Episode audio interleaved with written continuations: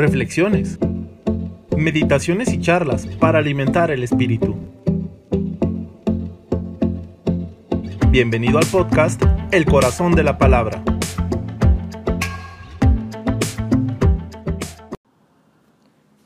Domingo vigésimo quinto del tiempo ordinario. Nuestro texto dice así. En aquel tiempo Jesús dijo a sus discípulos esta parábola. El reino de los cielos es semejante a un propietario que al amanecer salió a contratar trabajadores para su viña. Después de quedar con ellos en pagarles un denario por día, los mandó a su viña. Salió otra vez a media mañana, vio a unos hombres que estaban ociosos en la plaza y les dijo, vayan también ustedes a mi viña y les pagaré lo que sea justo. Salió de nuevo a mediodía y a media tarde e hizo lo mismo.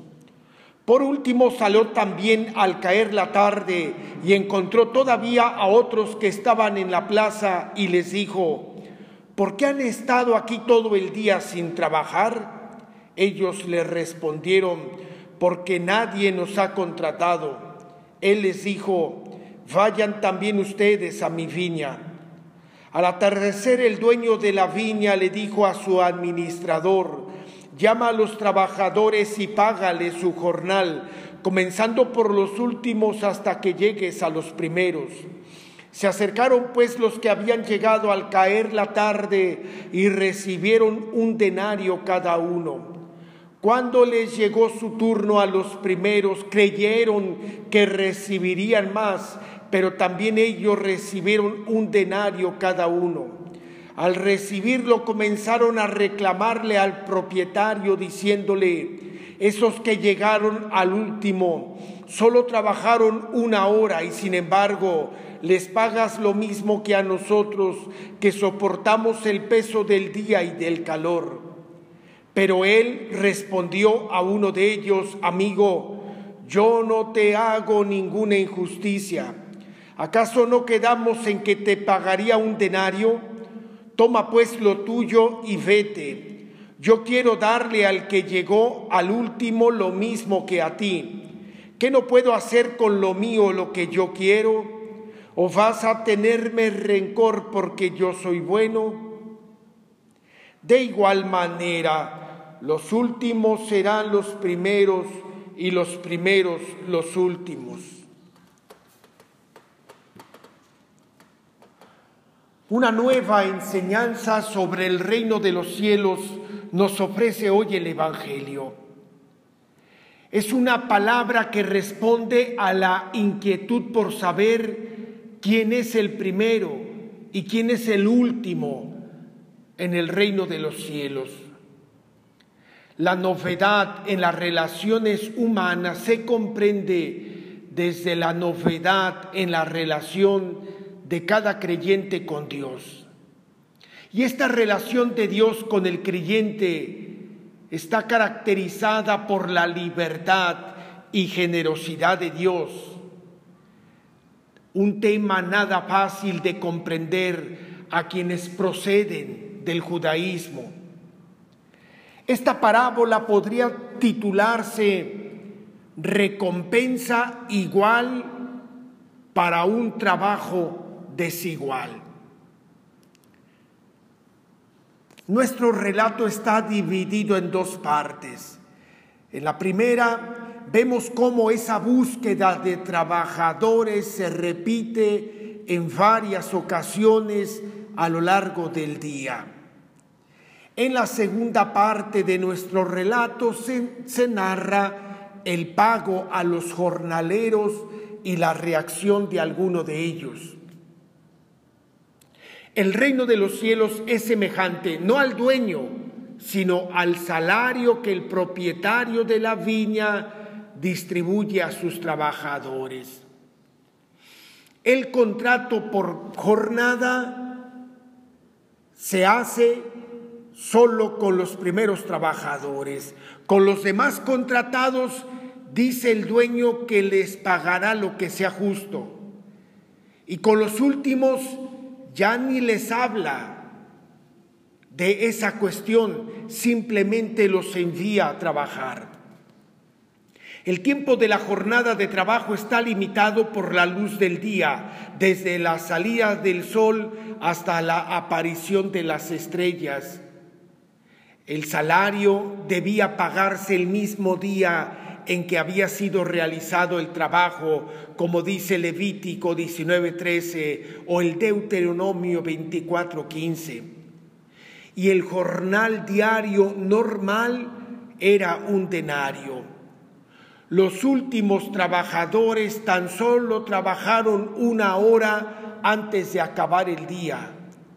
Y sorprende el orden del dueño que alimenta la ilusión de los primeros.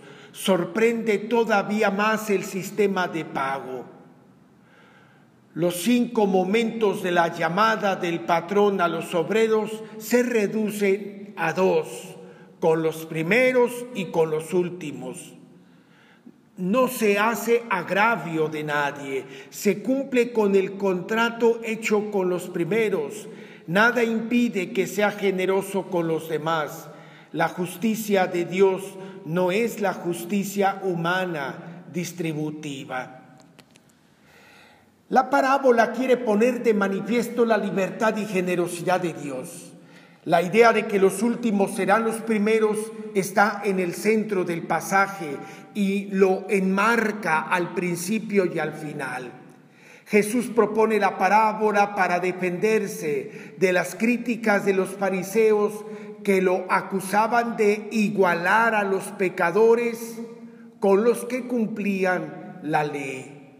Los fariseos creían que el cumplimiento de sus deberes ganaba méritos ante Dios y eso les daba derecho a despreciar a los demás y hasta manipular a Dios.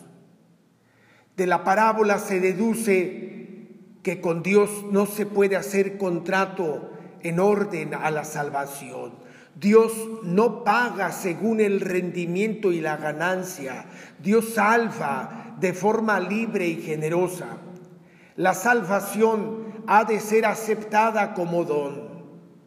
Dios no valora a las personas con los criterios de los hombres. A más trabajo, más salario los paganos, los últimos, toman lugar de Israel, llamado en primer lugar.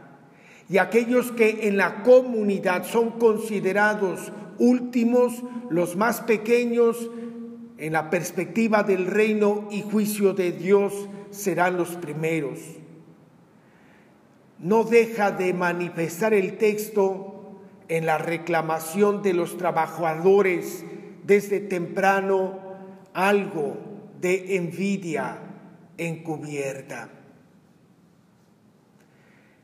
Pudiéramos preguntarnos, ¿no estoy yo en la misma situación como obrero de la primera hora? ¿A qué me llama Dios en este momento de mi vida? ¿Dónde pongo mis privilegios? Me estoy relacionando con Dios en términos mercantilistas?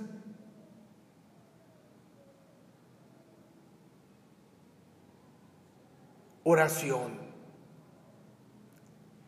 Me identifico, Señor, escuchando tu palabra con aquellos hombres ociosos de la plaza a, los que nadie ha contratado Así estoy con poco hacer en mis manos y anhelando inquietarme por algo más desde el corazón.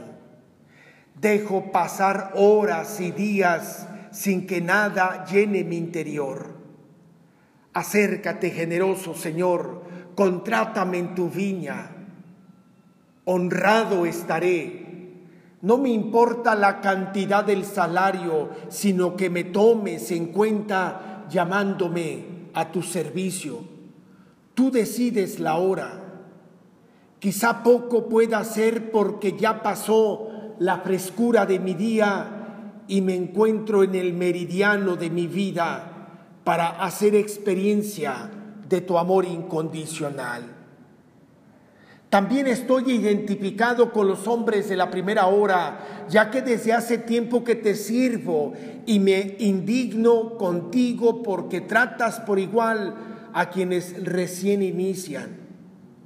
Hay en mi corazón un fuerte afán por estar por encima de los otros y de pasarte factura de lo que he realizado y del tiempo que contigo he estado. Pero tú valoras más la respuesta a tu invitación. Por ello te suplico, hazme experimentar tu misericordia y tu gratuidad, y que en ella tenga mi mejor salario. Que mi gozo radique en haber sido contratado llamándome a tu servicio y porque sé que continuamente rondas ofreciendo salvación, hoy te suplico, Señor, que mientras haya sol, no dejes de invitarme a tu viña. Amén. Recuerda que pierde el tiempo predicando la palabra quien no la ha escuchado en su corazón. Escucha el corazón de la palabra en tu plataforma preferida y síguenos en nuestras redes sociales.